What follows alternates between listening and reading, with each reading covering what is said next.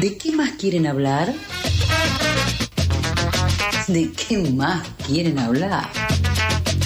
¿De qué más quieren hablar? La columna de Chicas Poderosas Argentina.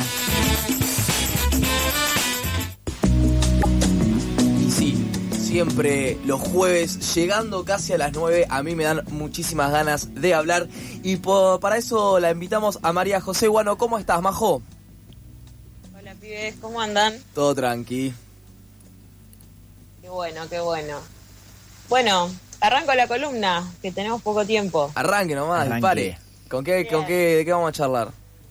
Vamos a charlar un poco, bueno, se vino el mes del orgullo, junio, saben que siempre estamos rememorando lo que pasó en Stonewall. Obviamente eso pasó el 27, pero se usa todo el mes eh, para hablar de esto. Y yo venía con ganas de armar una columna sobre gente que había hecho música de la comunidad. Y así como quien no quiere la cosa, el martes me llega un mensaje de Newen que me dice, che, mira la próxima session que va a tirar el Visa. Y resulta que era la session 51 con Villano Antillano, que me vino al pelo para, para esto, salió ayer. Quienes no la escucharon cuando termine esta columna vayan a hacerlo porque está fantástica, no solo por lo que hace musicalmente el Visa, que ya establecimos que, que siempre iba a estar bien, sino que la artista que invitó es increíble.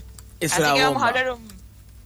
Sí, Eh, eh, la ses- escucharon ustedes a la session, ¿no? yo, yo la escuché eh, recién antes de arrancar el programa.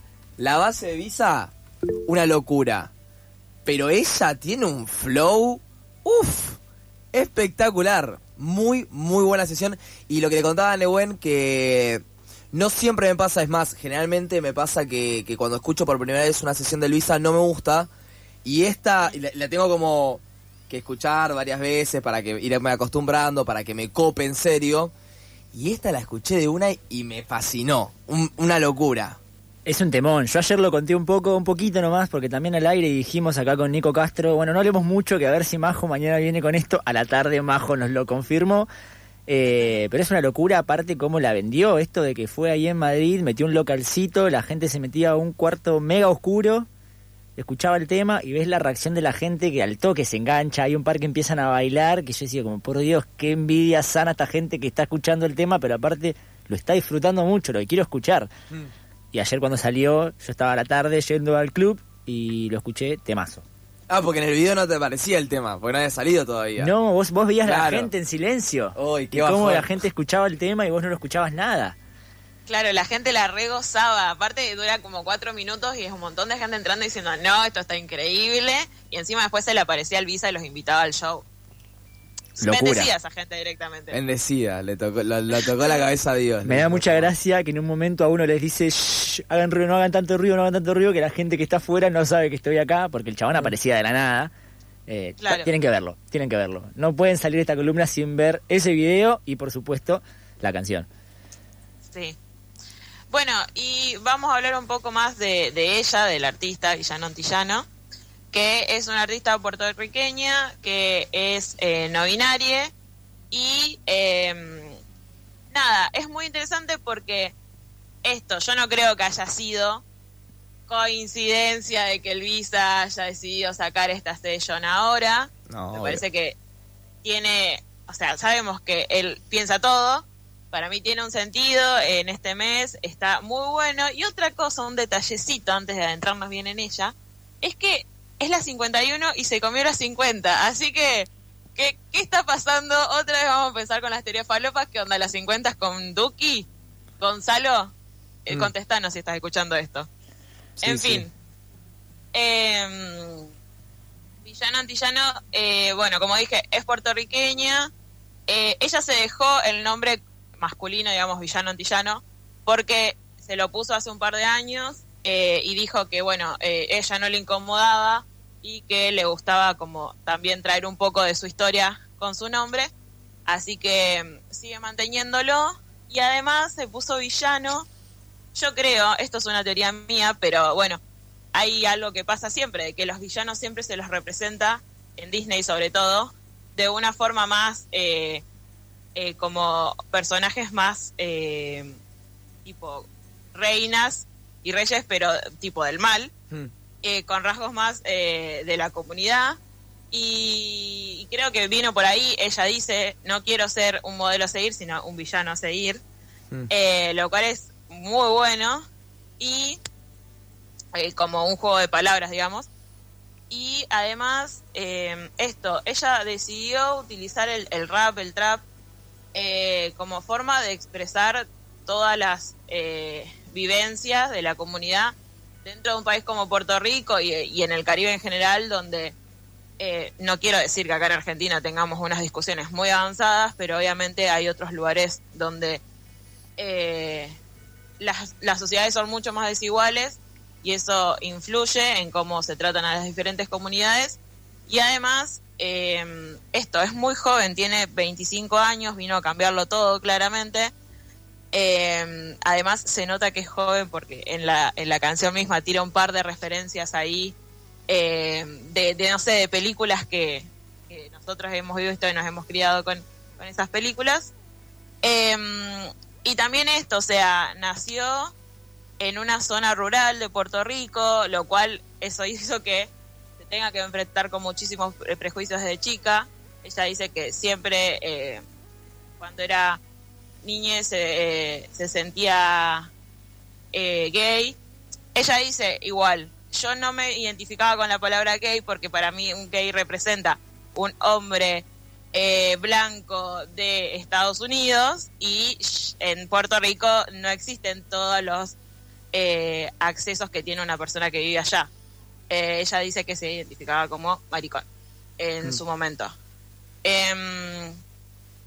Em, y bueno, hace tres años más o menos empezó a sacar temas en, en YouTube, obviamente, eh, hablando de estos temas. También le respondió hace un tiempo, que creo que fue cuando empezó a explotar y a hacerse conocida ya, em, una canción anuel eh, que yo no llegué a escucharla, pero entiendo que fue como una respuesta a un montón de palabrerío homofóbico.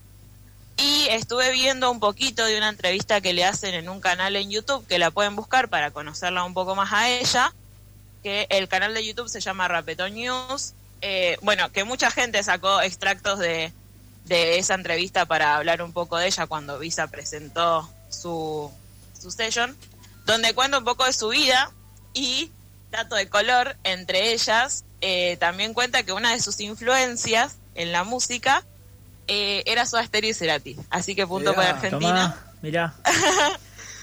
Sí, sí, sí. Obviamente después habla de ella. Eh, cuando empezó a escuchar rap, o sea, ella toda su vida escuchó rap y, y se sentía identificada con Missy Elliott, con eh, Ivy Queen, eh, todas músicas mujeres, no se sentía representada con los varones. Y de todas formas igual le gustaba mucho y que cuando escuchó a Nicki Minaj, que Nicki Minaj creo que todos la conocemos, explotó en un momento y fue como una chabona que se paró de un lado súper distinto a lo que veníamos viendo, o por lo menos lo que conocíamos masivamente como el, el- el rap. Eh, y, dice que a partir de que vio a Nicki Minaj ahí replantada y qué sé yo, como ella, y ahí empezó, bueno, a, a hacer sus temas también y, y a darle este contenido mucho más político, si se quiere, a, sus letras, rompiendo un poco también con esto de, de, las letras de, de reggaetón y, y, trap que siempre nosotros decimos que, bueno, son machistas, son machistas. Obviamente no lo dejamos de escuchar porque es algo súper popular y que nos gusta mucho, pero está bueno ver cómo hay gente que lo empieza a disputar de otra forma y otras identidades sobre todo que no son siempre las que vemos y creo que estuvo muy bueno que Bizar eh, le diera lugar a una persona no binaria trans y que encima no tiene tantos seguidores porque realmente es una persona que no es muy conocida. Eh, en Puerto Rico está haciendo ruido, obviamente, pero en el resto de los países no tanto y ahora va a conseguir una llegada mucho más grande y yo me puse a escuchar sus letras y es un viaje porque el flow en general es buenísimo, la- las canciones, las melodías son súper fuertes también, o sea, acompañan todo y está muy bueno. Sí, o sea, el tema a mí me pareció eso, tiene muy buen flow la piba, eh, es forrera además, pero no es eso, ¿no? El contenido de la letra eh, no es un no, no es un trapcito, no es eh, no, está es- no está vacía de contenido, digamos. Ah, Está diciendo algo con la letra que para mí hay mucho trap que que es como el viejo caché, el cachengo, el reggaetón, que está bien, está bueno, lo escuchamos, pero si realmente nos detenemos a escuchar qué carajo están diciendo, es un bodrio, no están diciendo nada. Y la pía conecta flow, forreo, que a mí me encanta cuando son forreros, y, Sí. y, y tiene contenido, que para mí es más importante un buen contenido que, que tu flow. Eh, muchísimas gracias, Majo, por traer el, el- la columna, por traer el tema y representar de vuelta al Visa acá en la columna. Va a ser la columna de Bizarrap de repente. Bueno, repente, nos vemos ¿no? la semana que viene. Nos vemos, chau, Chau, beso. Chao.